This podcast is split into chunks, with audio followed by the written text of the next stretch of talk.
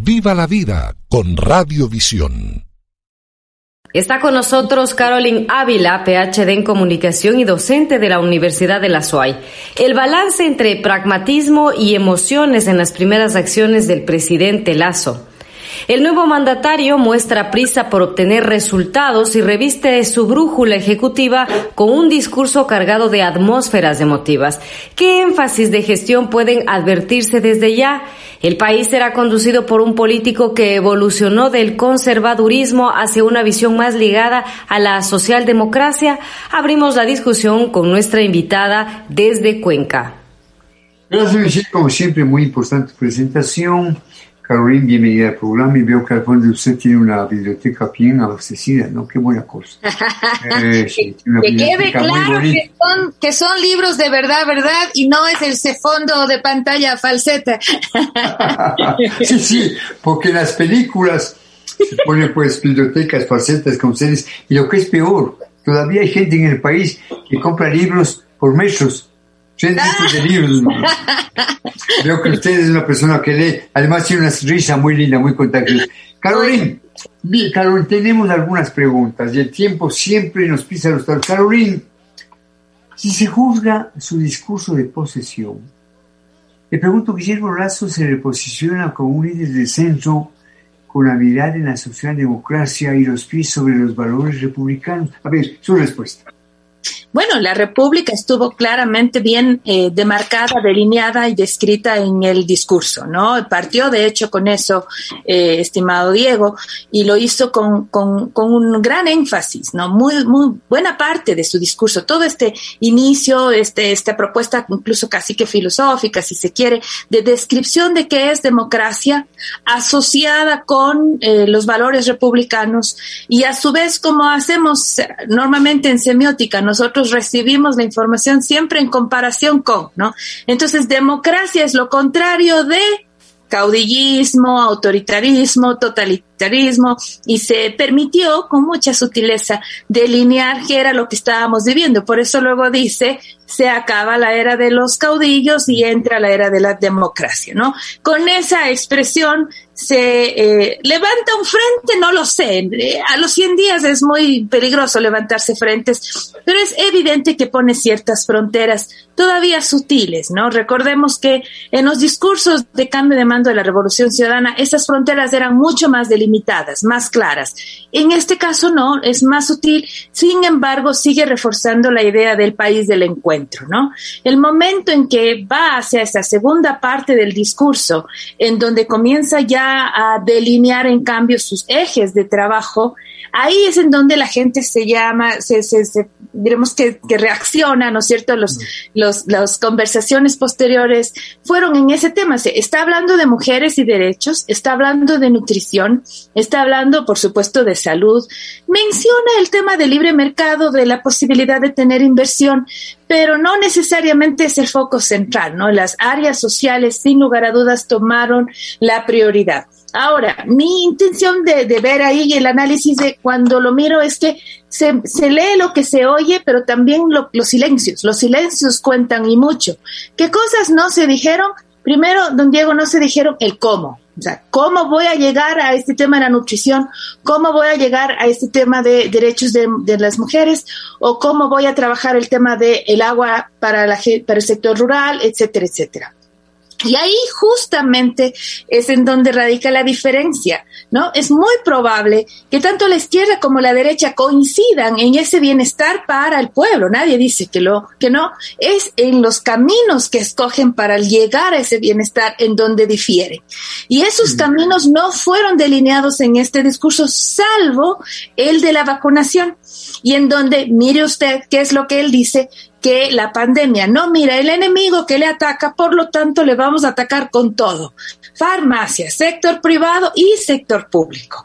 Entonces, ahí usted puede ver que sigue esa línea más asociada al neoliberalismo, que es el que reconocemos, por supuesto, en, eh, en Guillermo Lazo. En conclusión, no estoy diciendo que ahora Guillermo Lazo es el representante de la izquierda democrática, ni más faltaba.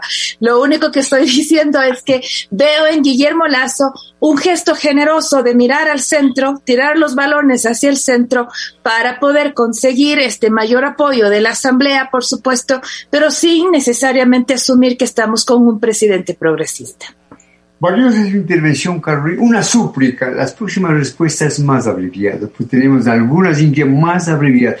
Yo considero en lo personal que la pieza oratoria de Lazo fue una muy buena pieza oratoria, con pasajes realmente conmovedores, ¿no? En fin, eh, Carolina, por otro lado, ¿a qué pedagogía social nos invita la presidenta Guadalupe Llori con un discurso que recuerda el valor de las ideologías y de los consensos entre diversos? Su respuesta más abreviada. A ver, Carolina. Creo que ambos discursos de la presidenta Guadalupe Llori eh, han sido muy interesantes, tanto el de posesión como el de este de, cambio de mando, muy muy cortos, lo cual también se agradece. Eh, comienza concitando a Mama Tránsito, termina expresándose en quichua. Ella no es una mujer indígena, es una mujer amazónica. Sin embargo, ah, es el, es la nota intercultural que esta asamblea puede de alguna forma eh, eh, colocar, ¿no? Entonces, en lo personal, mm, diremos que creo que hay mucho menos de Pachacuti que en su discurso y mucho más de ese centro eh, ideológico más generoso, ¿no es cierto?, que busca sobre todo el consenso. Yo creo que ella sabe muy bien que está allí gracias a la facilidad que creo puso y me parece que Guillermo Lazo también sabe que con Pachacuti va a poder encontrar un aliado que le permita al menos hasta cierto punto facilitar parte de su plan de trabajo. Muy bien. El tema de esta mañana en Buenos Días, el balance entre pragmatismo y emociones en las primeras acciones del presidente Lazo. Estamos dialogando con la doctora Carolina Ávila. Desde Madrid, España, Michelle formula su propia pregunta. Michelle. En un plano simbólico, este 24 de mayo fue puesto de relieve como el último día de un ciclo caudillístico. Caroline, ¿cuán sostenible puede ser este discurso en un país que ama a los caudillos? Bueno, precisamente ese era uno de los temas que hablábamos con mis estudiantes en la Universidad de la SUAY. El caudillismo y la política en Latinoamérica son hermanos siameses, ¿no? Están juntos, forma parte de, su, de su quehacer. Lo que creo que sí podemos eliminar, y eso es importante dar la, dar la vuelta de página, es a la falta de deliberación pública de esas opiniones diversas, de esa, de esas, diremos que el libre circulación circulación de ideas. Eso no hemos tenido con, con, fuerza. Dicen que sí debaten internamente y que afuera salen en un solo bloque. Y, yo sinceramente prefiero ver el, debate externo, el debate público, porque desde la pedagogía política, como decía Diego, nos, eh, nos enseña mucho el respeto a la diversidad.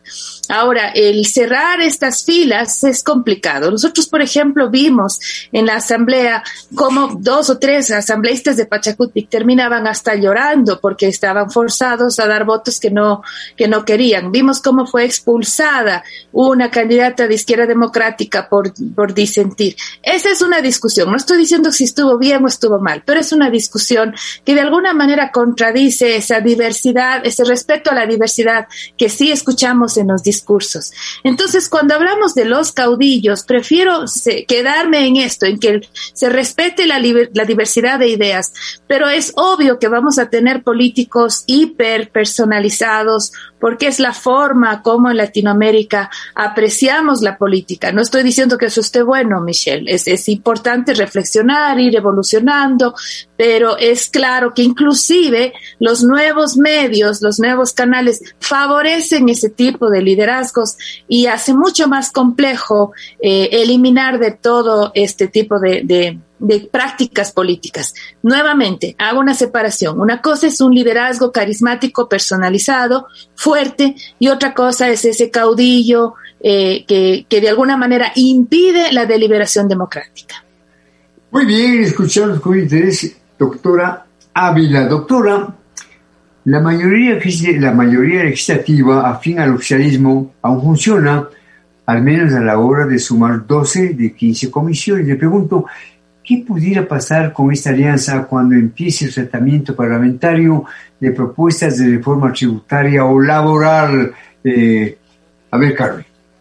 Bueno, Salvador Quispe ya ha dicho, ¿no? Que en esa línea no se va a alinear Pachacutic en el tema laboral y tributario, a no ser que se cuide el trabajo digno, ¿no es cierto? Que se cumplan los derechos de los trabajadores y eh, etcétera. En el caso, por ejemplo, de Vilma Andrade ya dijo que ella no está de acuerdo que se venda el Banco del Pacífico. Entonces ya comenzamos a ver, y CNT tampoco. Entonces ya comenzamos a ver esas diferencias en ya los, los temas puntuales en donde sabemos que van a tener que comenzar a negociar. En este momento ya ingresó a, la Asamblea la ley de libertad de expresión, en donde se elimina buena parte, de, sobre todo la primera parte de lo que conocemos todavía como ley orgánica de comunicación, eh, dejando más libertades, ¿no es cierto?, sin más libertades, y que seguro va a tener álgida discusión en, en las comisiones pertinentes en la Asamblea. Entonces, lo que va a pasar es lo que más o menos se ha visto hasta ahora, es que cada proyecto va a tener que encontrar su propio paso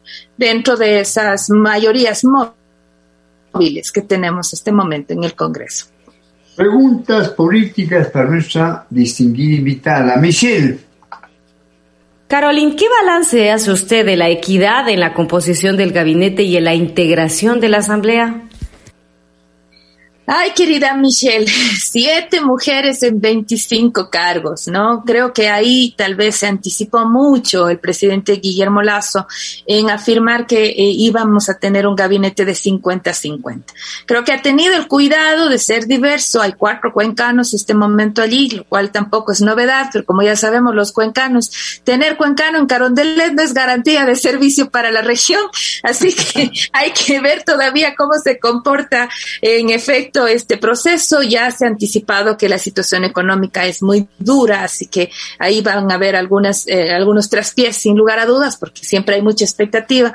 Eh, pero sí creo que hay una falta, una, una, una deuda pendiente en esforzarse un poco más en el trabajo de, de incluir, de trabajar en temas de equidad. Eh, se dice fácil, querido Diego, pero se, la gestión se demuestra en, en obras, en, en actos, y ahí me parece que hubo una, una ausencia es bueno ver a una mujer en asamblea, siempre me, me, me, me, parecerá un acierto que si es que hay la opción de escoger entre hombre y mujer, por supuesto con nivel, con iguales créditos, iguales perfiles, pues que una mujer pueda ocupar el espacio es una, un lindo gesto con esta, esta diversidad, porque la diversidad también es ahí.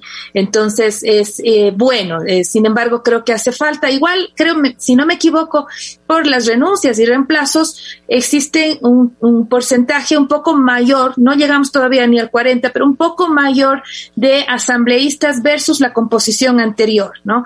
Eh, sin embargo, insisto, no llegamos todavía ni al 40%, lo cual también da cuenta del, del, comportamiento de los partidos y movimientos políticos, ¿no? Que por más que hacen alternabilidad, siempre estarán varones encabezando la lista y eso es lo que a su vez facilita el ingreso de ellos primordialmente en asamblea. Que es evidente, Carolina, algo evidente, el presidente Lazo tiene una actitud muy respetuosa frente a la mujer, ¿no? Muy respetuosa. Y, y algo también evidente es, digamos, la estupenda relación que él mantiene con su esposa, ¿no? Y cómo se apoya en su esposa. Realmente hay pasajes que yo diría impresionan por esa armonía, por esa comprensión, por esa vinculación.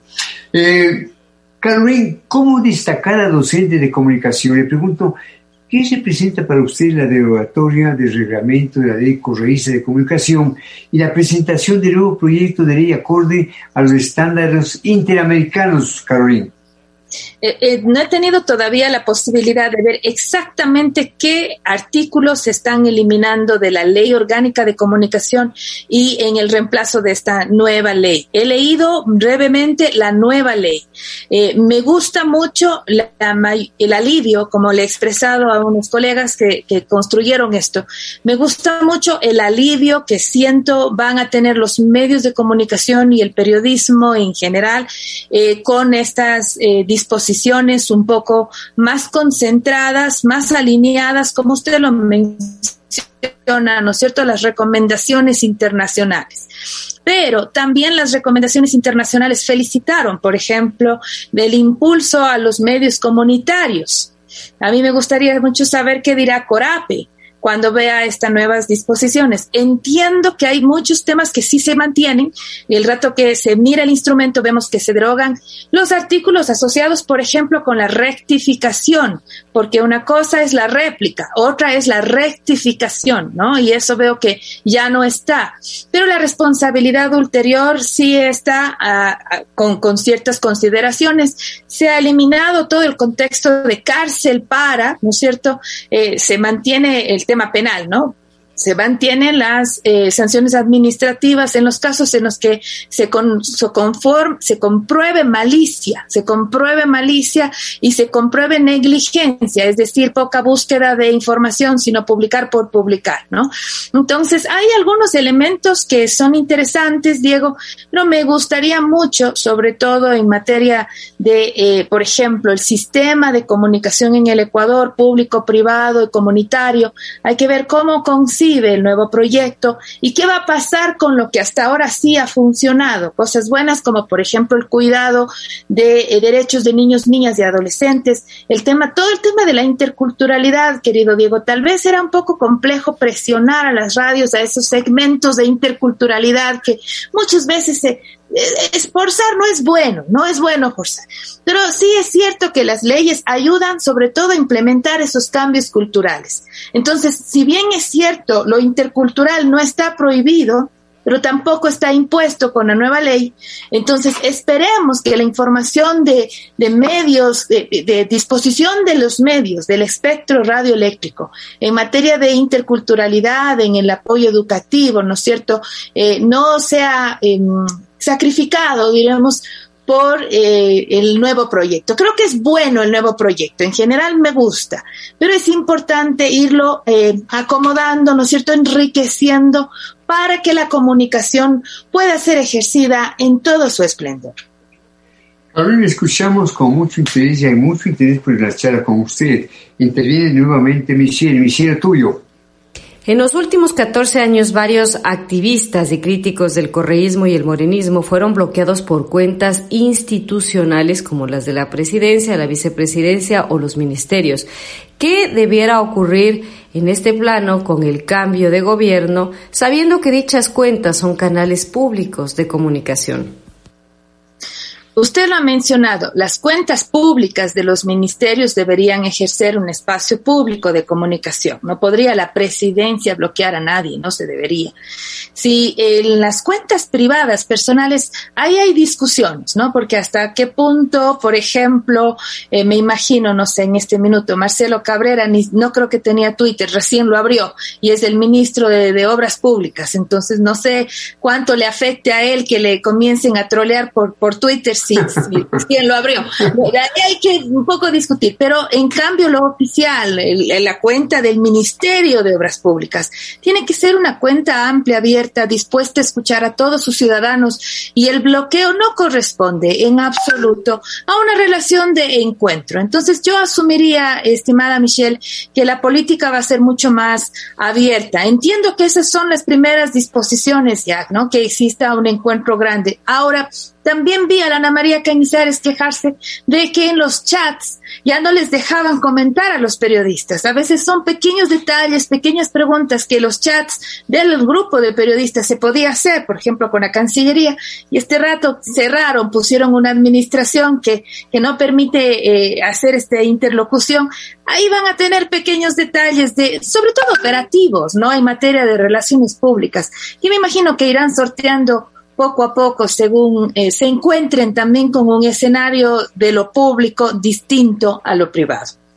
Estamos dialogando en Buenos Días de Visión con la doctora Carolina Ávila, PhD en Comunicación y docente de la Universidad de Uruguay. Una última pregunta con una respuesta muy apretada. Finalmente, Carolina, ¿cómo un país con claras inequidades puede dejar atrás la polarización? El debate fervoroso de ideas nunca sobra pero vivimos años y años de anulación del otro, de quien no piensa como el gran líder Carolina. A ver. Usted quiere que en 30 segundos responda algo que ni una tesis doctoral se va a responder. Superar la polarización es un gran desafío, pero creo que se están haciendo pasos importantes.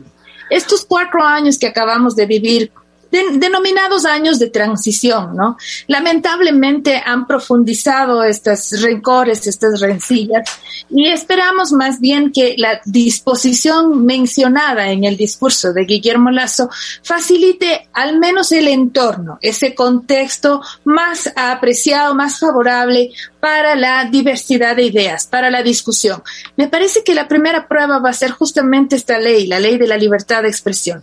El momento en que todas las voces puedan ser escuchadas, vamos a comenzar a reducir, creo yo, los confrontamientos y trabajar en una mayor diversidad de ideas y no solamente en dos grandes polos, que es lo que hasta ahora hemos vivido y que no necesariamente ha sido beneficioso para la salud democrática del país.